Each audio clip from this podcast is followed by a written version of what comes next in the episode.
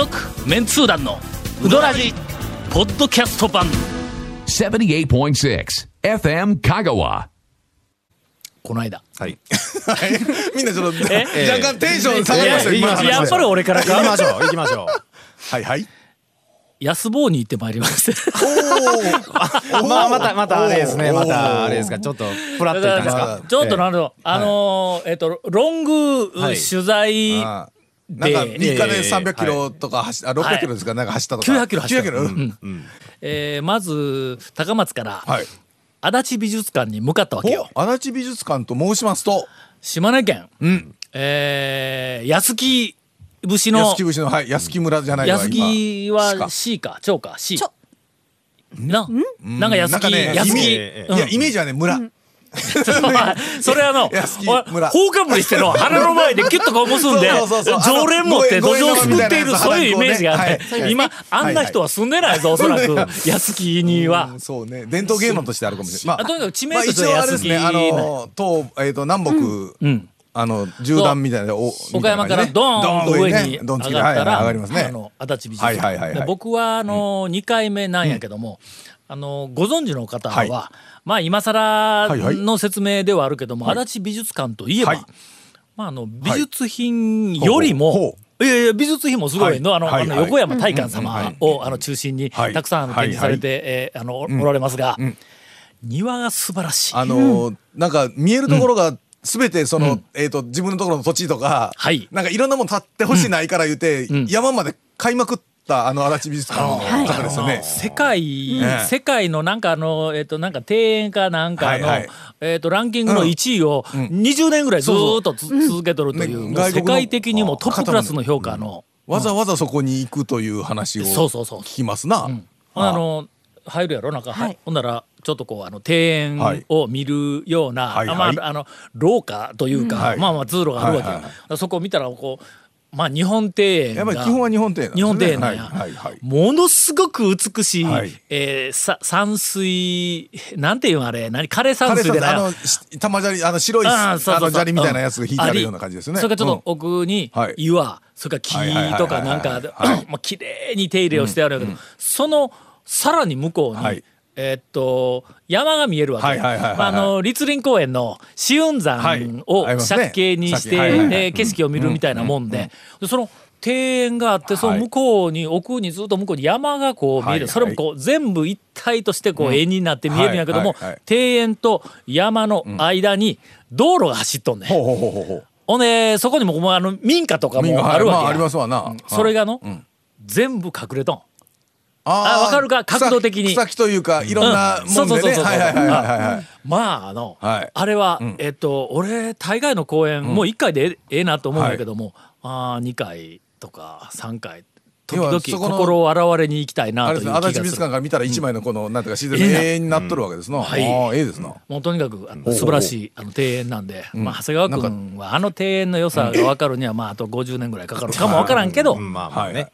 あまあぜひ一回。まだまだちょっと感性がね 行ったことはないんですけど、話は聞いたことあるんで、ああ。僕も行ってはみたいですぜひ、けどね。ぜひ一度、はい。もう写真を撮りたくて仕方がなくなるけども、自分でそこで撮った写真よりも、ええ。はるかに素晴らしい、まあの何ポストカードとか、写真集、うん写真集があるやん。売ってますもんね。結構分厚いやつでもう四季のいろんな角度から撮った写真がもう美しいのが、その時代、じ時代とか時期時期でん、あれですよね。そこは綺麗に。本当にどの季節もいいですよね。素晴らしい。うん。え、それは谷本さんも行ったことは？あります。あ、。私冬にあーええな。ええな、それ。冬はな雪をかぶったらもうこれ。で、かぶって、なんかすごい綺麗なようにまた作っとんでしょ、ああれ。できとんや。ね、季節ごとにというか。でちょっと私行った時、ん。ちょうど前日の雪が次の日晴れて、あちょっと、はいはい。あの雪解けの水が植物から垂れてるっていう時で、もうえね。え、ええシーンええそうですよね。でちゃんとその、なんか向こうの雪って、なんかこう溶け出したらすごい溶けていくから、ちょっと水音がん。むちゃくちゃ情緒あるんですよ。ほう。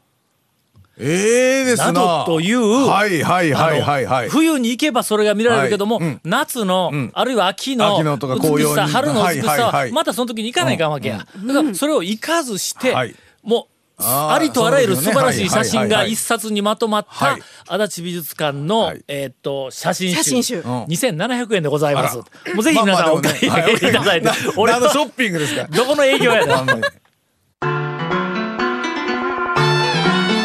続メンツー団のウドラジーポッドキャスト版。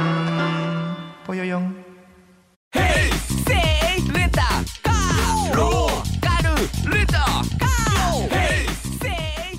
借り方があるん？ウィークリーマンスリーレンタカーキャンピングカーとかある車全部。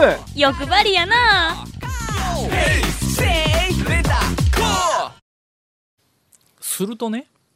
すると？とすると？はいはいするとねと途中にはい。昼前があるわけや、あーございますな。まあたで越えますからね。山越えますわな。はい。これの、はい初日、はい。ものすごくあの俺ハードなスケジュールはい。を無理やり、あの入れたん、はい。あのね初日の宿泊場所は、はい。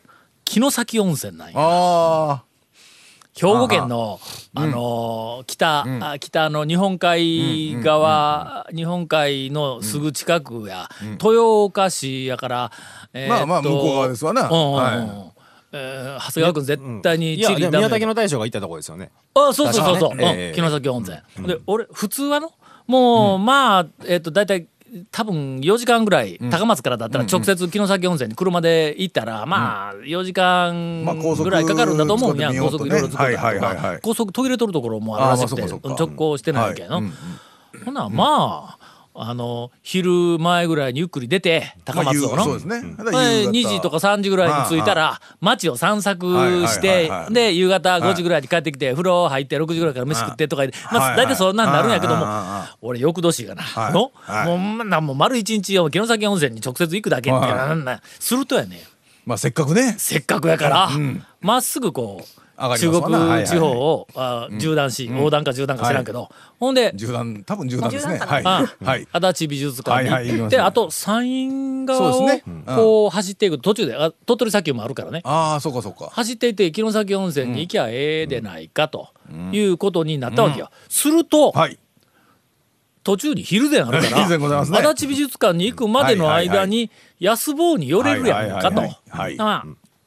安坊に寄って。はいまあ早う行って安坊に寄って足立美術館に行って、なんなら鳥取砂丘も俺行ったことないけど鳥取砂丘に行ってそこから城崎温泉ってもうめちゃめちゃ充実しとるだろ。あ。まあ安坊で昼ご飯食べてぐらいな感じでね。うん、で、はいはい。なんとなくネットで所要時間を見たら、ね。出ますね。うん。だ足立美術館から、えーっと城崎の温泉まではい5時間って書いとるところもあれば、ええ3時間って書いとるところもあればあ4時間もあれば、なんやそれはという。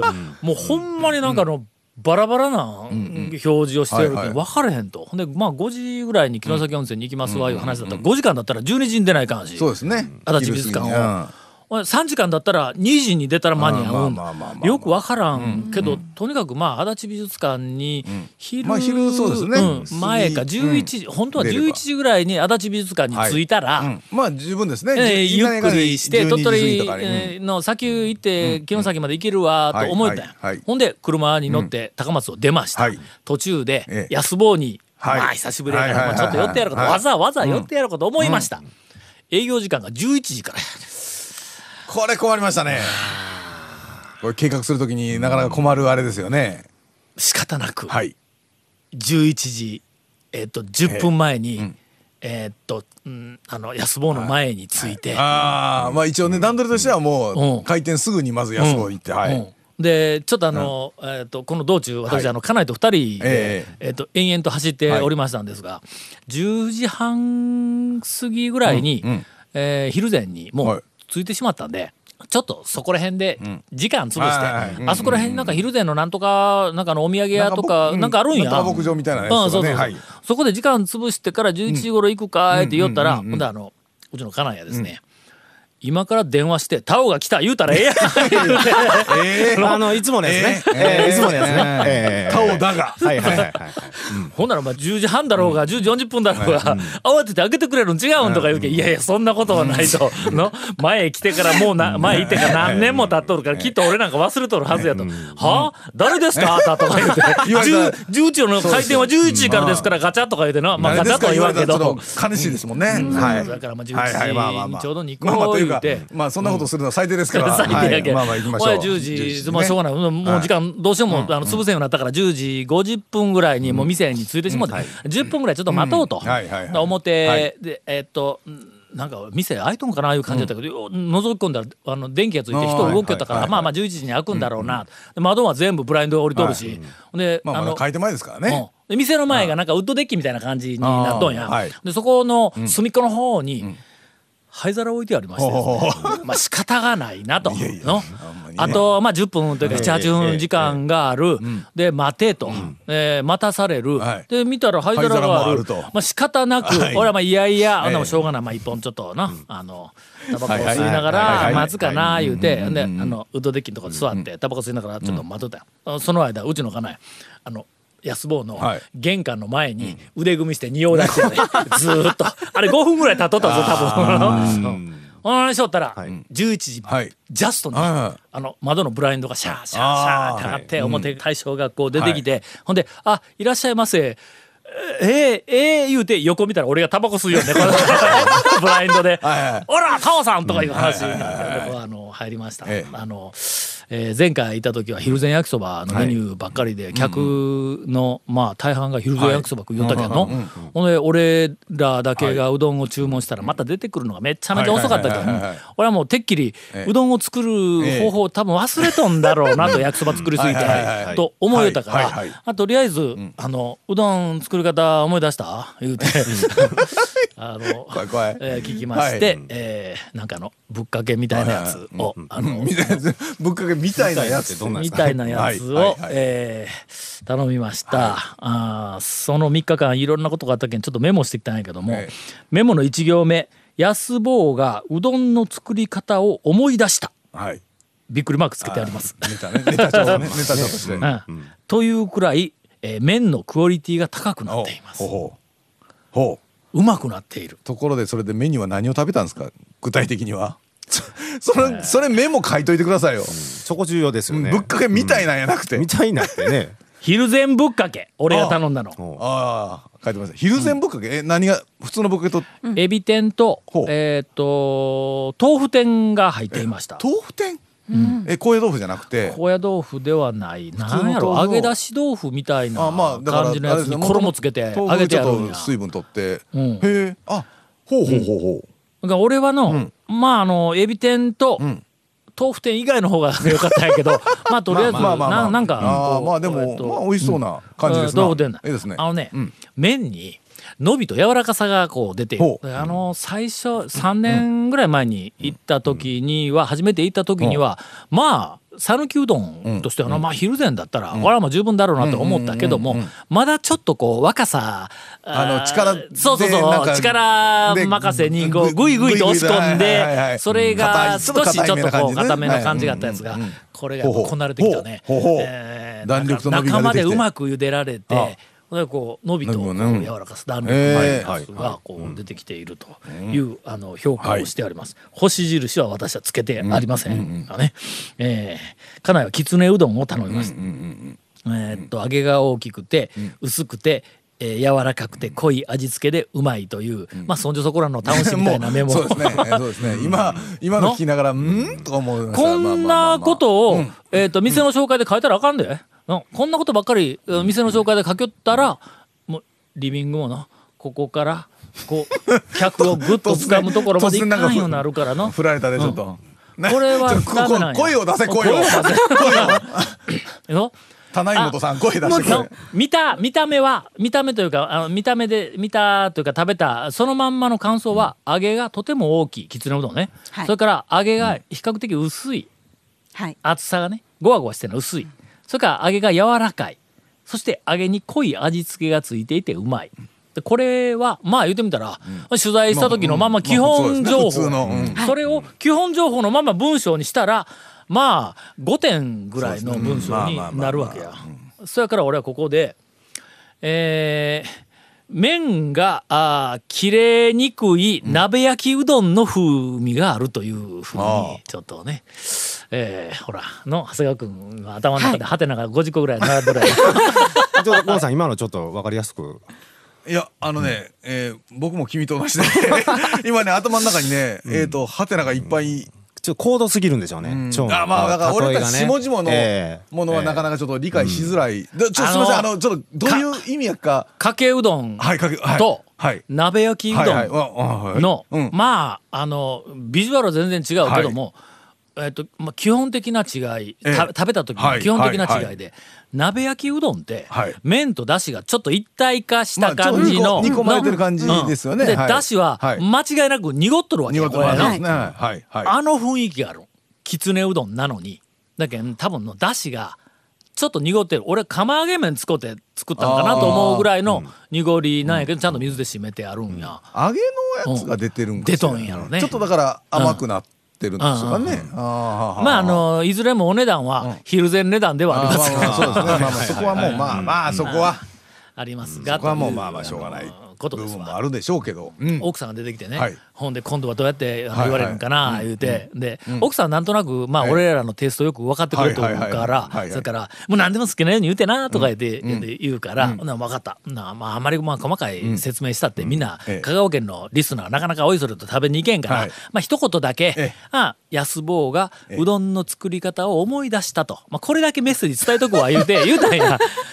同じようにこの安坊こう出てきて、はいで一通りまあお客さんにもこうメニューを出して、あの開店すぐにこうこう出した後でちょっと写真撮ってくれますか、みたいなこうこ出てきたから、同じように、ほなまたラジオでちゃらしゃべっても言うとくわ。ってのあの安坊が麺あのなうどんの作り方思い出したって言うとくわ。って言うたら、ちょっとマジな感じで「いやお願いしますよ」みたいな。まあちょっとね。いやいや。あ真面目やから。はい。まああの、えー奥さんは多分よくあの、ええこらえてくれると思います。はい。続メンツー団のウドラジポッドキャスト版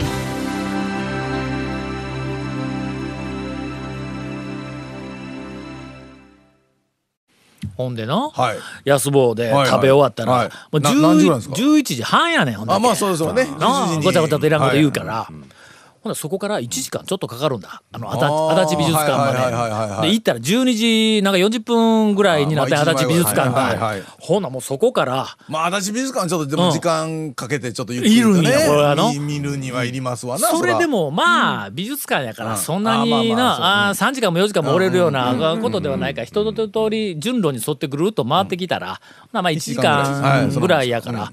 ほんで2時まあ前そうですね。ん。はい。にうん。えっと城崎温泉に行こうと。まあスタートですね。うん。はいはいはいはい。ほんだらのからはい。ナビではい。城崎温泉を入れるわけや。入れますわな。うん。はい。するとはい。案内。する道はが昼前に帰りああはいはい。こ高速で。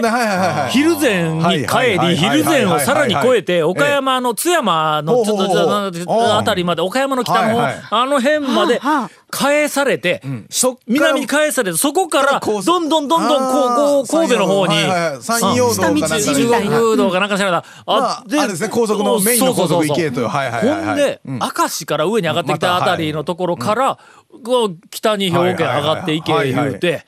ほんでん。えーっとなんか所要時間が4時間ぐらい言うて書くんよ。はいはいだけん俺は別ルートがあるに違いないとまあまあ思って大体3本ぐらいで速度優先かうん。あの距離優先みたいないねろいろありますよね。有料とかね。ほんで速度優先はい。で、ほんでまた別ルートで、ほんだらこう別ルートで一応日本海側をこうスーッと走る城崎温泉に、んもう距離は明らかに近いわけ、まあそっ普通にちの方が。あの右にずーっと行くだけですうん行くだけやから。のはい。右とか東にね。ところが、はい。5時間って書いてあるんや。あは。これはなんだと。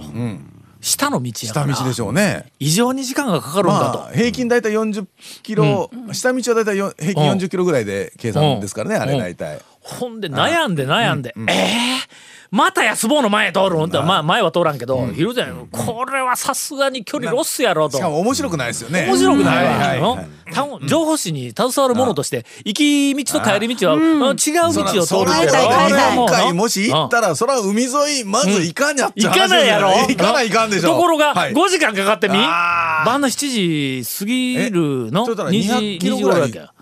あるんですか？百何十か？いや、あの、150キロぐらいと書いとったんや。直線で。ところが、あの南に、南にこう、の、あの降りて。で、いあの道は250キロぐらいで、100やっぱり100キロぐらい長いんや。うん。けど、ナビはそっちを案内するわけよ。ほんで、いや、これナビを信用せずに、うはい。上の道を通るか、うんどうせ上の道をあの日本海側を通り始めたら、ナビやって仕方なくもうそっちの道を案内するに違いないと。まあはいはいはいはいはい。ほやけど5時間、あのねこれは、先は分からんですけどね、基本はね、ナビが正しいナビりが正しいと思うやろ、うんほんでの、うん。悩んで悩んで、ほんであのあの美術館から、とりあえず、まあまず高速に乗るんや、はい。安木のインターかなんかで、あの向こうにもある高速に。で,そこからどっちみち、あのー日本海ルートを通るにしてもまずそこから鳥取あたりまでは、はいはいあのなんか多分高速なんや、うんはい。で途中で南に折れると、その昼前経由のことこっちになるけど、まあちょっとまず高速に乗って、どっちがどっちなんか言って、ほんで助手席でからにこうごちゃごちゃとこういろいろこう調べさせようと思って、ほんで安木の、はいえーっとなんかインターかな、あそこをこう上がって、ほんでどどうなんどっちどうって言おったらの、広島行きに乗ってしもて。えっとまた逆方向っていうね、逆も逆、ああ東西逆ですし南北までゲートがあるだろ？ゲートがあって安広ほんでなんかの、えっと ETC 専用とかいうやつがありますね。2箇所にあって、ん。で間にまああの一般のやつがあってでその2箇所のうちの片一方に2台ぐらい関わっていったからなもう1箇所の方から吸い取ったけ？どそこのところにチューッと入ったんや。ほんでそのまんまえーっとシュッとそのまんま行ったら 広島方面 行きやねまあまあまあまあ直近のね、はい。あの料金所でいっぺん降りて U ターンするしかないではいすけど、えー直近のええところまでだいぶ行きました。わはい。ね、なんかその辺だと、えー、10, 10キロ以上走ったような気がするわ、えーでそこから降りて、でまた上がってきて、はいはいほんでそこからずーっと帰ってきて、ほんで、いやまあ本来の道にね。うん、本来の道、はいはい。これえらい時間ロスしたから、多分30分ぐらい時間ロスしたから、これはちょっと時間優先でいかないか、うわどっちやって、怖いなあナビが案内してない日本海側、うん。怖いなあ何があるか分からんなあ言うて昼前の方に 回って、はい。ほんで中国道からあーあーなんか4時間ぐらい一遍戻ってはいほんでほんでもななんやかん言いながら、あのえっとナビに出てくる時間で走っとるうちにどんどんどんどん短くなってくるやんか、はいはいうんうん。6時半ぐらいに城崎温泉に着いたんや。あの城崎温泉の、えっとさっき案内部屋案内してくれた中井さんにはい。はい「いや実はこうこうこうで、ほんで鳥取えか、あの足立美術館からの日本海ルートいうふうなのは、あれな5時間もかかるんですか?」って言ったら「いや今は多分えっとん2時間半か 3時間ぐらいで来るよ」って。バイパスができたからあバイパス通ったらあものすごく早くなったと。鳥取からやけんのほんだけどまあ足立美術館から鳥取まで。なかったらそんなうぐらいかかっとったんですね、うん。ほんで、えーっと、だからそれぐらいで来るよ、言うて、ただし、ナビに入ってないと思うわ。まだ最近うん。できたバイパスやから、ナビに入ってないから。今時に更新がね、うん。あのネットで早くやるようなんだったら別やけど、普通はなかなかうん。ね、ほんだけ、道知らんかったら、多分、あの、ね。日本海側のナビ通りに行ったらやっぱり時間が 案内されて時間かかるやろな、言うて言われたという。ナビの時間は結構ね、あの僕らのイメージでこっちの方が近いって、あの知ってる道もこっちの方が近いと思って行ってるけど、ナビ通りにこっちか言って行ったら、結構な確率でね正しいんですよねあれ。大体正しいんやけどそうの、そうそう。時々錯乱するんぞ、のナビ時々ね。は。時々はい。そうそうそうあります。まあとにかくものすごく無駄なあのなんか時間といや時間は分からんけど距離をえっと走る羽目になってしまいました。えーこんなことになった原因はえ安坊に行ったからやね俺。が。続メンツー団のウドラジポッドキャスト版。続メンツー団のウドラジは FM 香川で毎週土曜日午後6時15分から放送中。You are listening to 78.6 FM 香川